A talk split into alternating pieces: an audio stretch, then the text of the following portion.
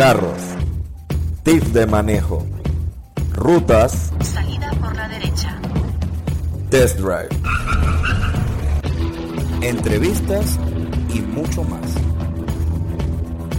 ¿Qué tal, dudes? ¿Cómo están? Bueno, si me están escuchando después de un rato, estoy aquí con Juan Pablo. Vamos a grabar el episodio 29 de la.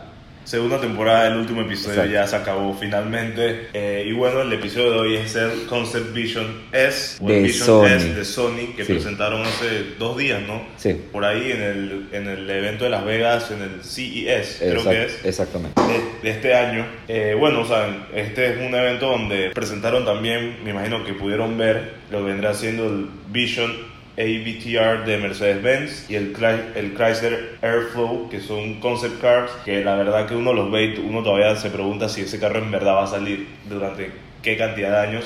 Este concept car de Sony en particular ya sí es un carro que es más realista, eh, o sea, pueden meterse a ver las fotos por lo que hemos visto, es una combinación como del Taycan con lo que vendrá siendo el Model 3 de Tesla.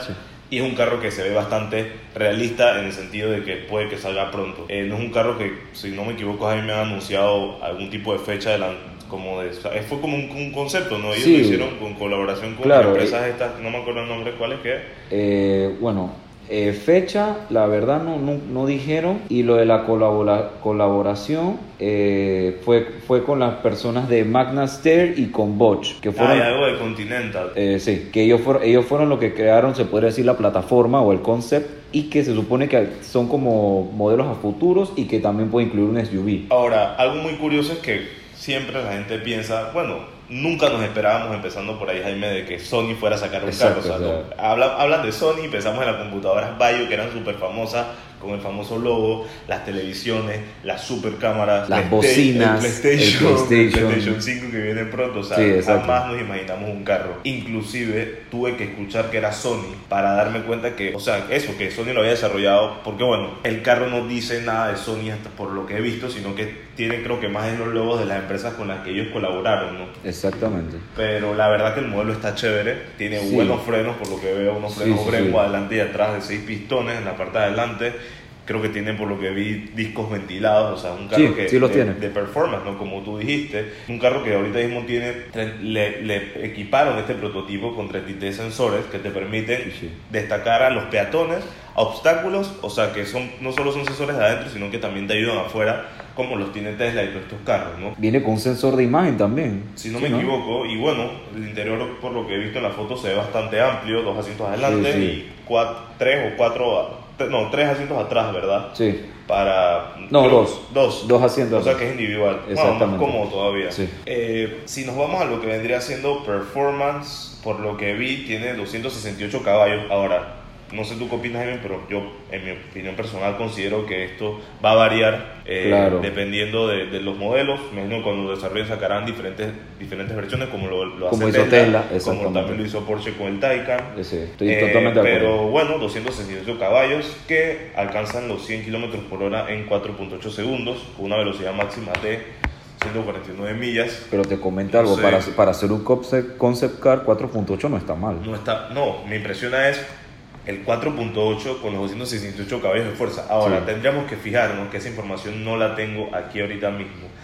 ¿Cuánto es los newton metros de torque? Porque sabemos que eso ayuda bastante al carro a tener un Si no- torque instantáneo, como lo son los carros eléctricos. ¿no? Sí.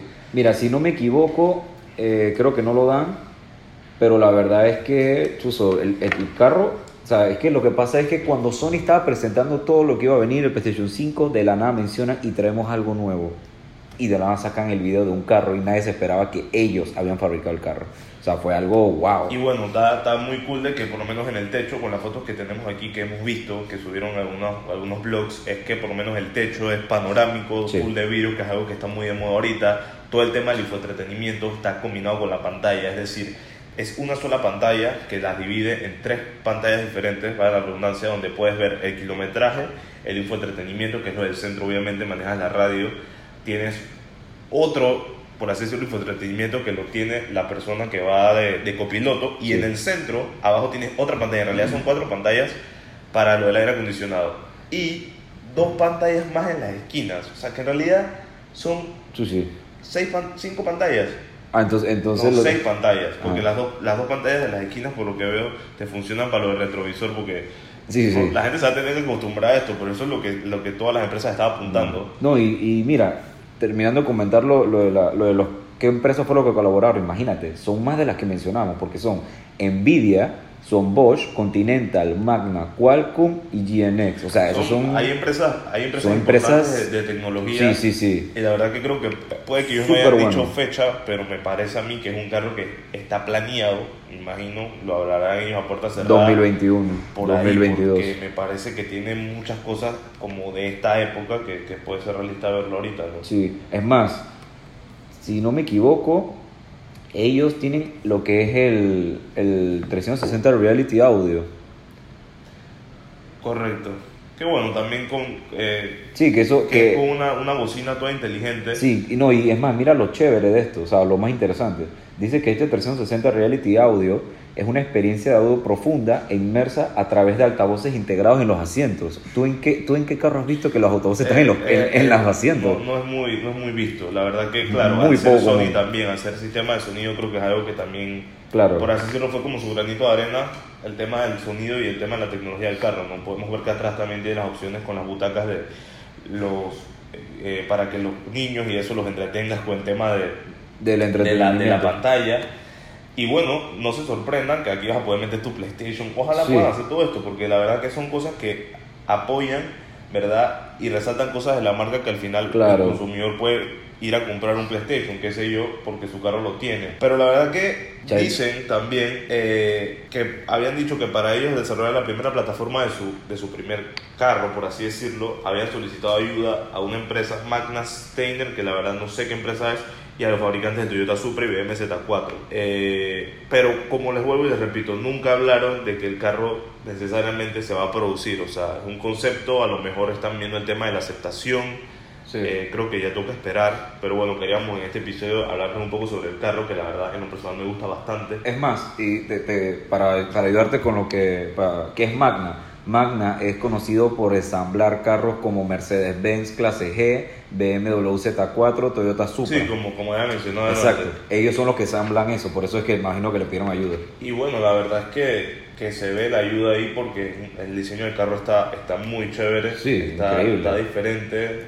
No, o sea, sí se parece un poco al Taycan, un poco al Model 3, aunque eso no lo dice la gente, pero sí lo, yo, también, yo lo veo como mira, ta- también, mira, también ahora que lo veo se parece un poco al Serie 3. tiene, Tien- es- Tiene su flow parecido a un Serie 3, la verdad. Más o menos ahí. Sí, pero no, está está súper diferente. El diseño, la parte de adelante, el logo. Llama la atención. El, lo- Bueno, el logo son dos líneas que se dividen. O sea, tú, Me interesa saber cool.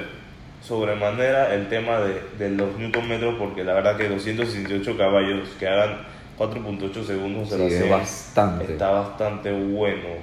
No lo ves, o sea, Digo, no es muy puede- común poder tenerlo así en un carro gasolina. Y es como tú dijiste, puede ser, puede ser que, ¿cómo se llama? Que eso puede, puede ser, puede pasar de 268 a 300 fáciles. Sí, hay que, hay que ver que... Hay ver si, si lo hacen realidad. Ojalá que lo, la- ojalá que lo saquen. es algo que...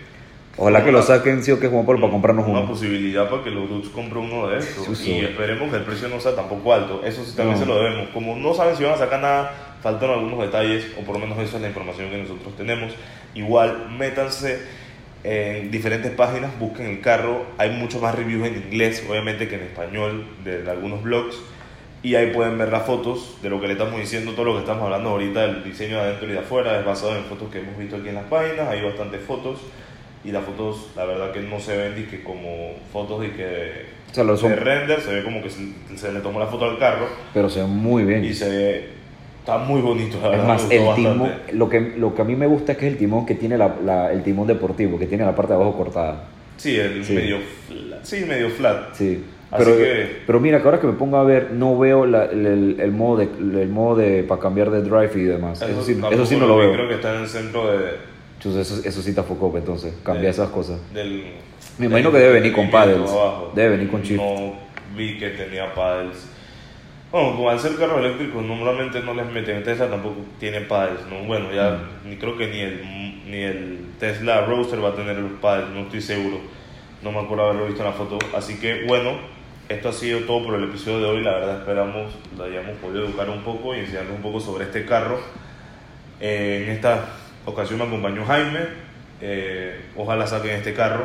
Ya saben que estamos en Spotify, en Anchor, en Apple Podcast, En TikTok. en TikTok estamos sacando algunos videitos y bueno, en YouTube no olviden suscribirse, ahí da- damos reviews de algunos carros. Ya pronto vamos a subir un video de un carro, así que pendientes a nuestro canal de YouTube. Y bueno, hasta la próxima, ya venimos con la tercera temporada. La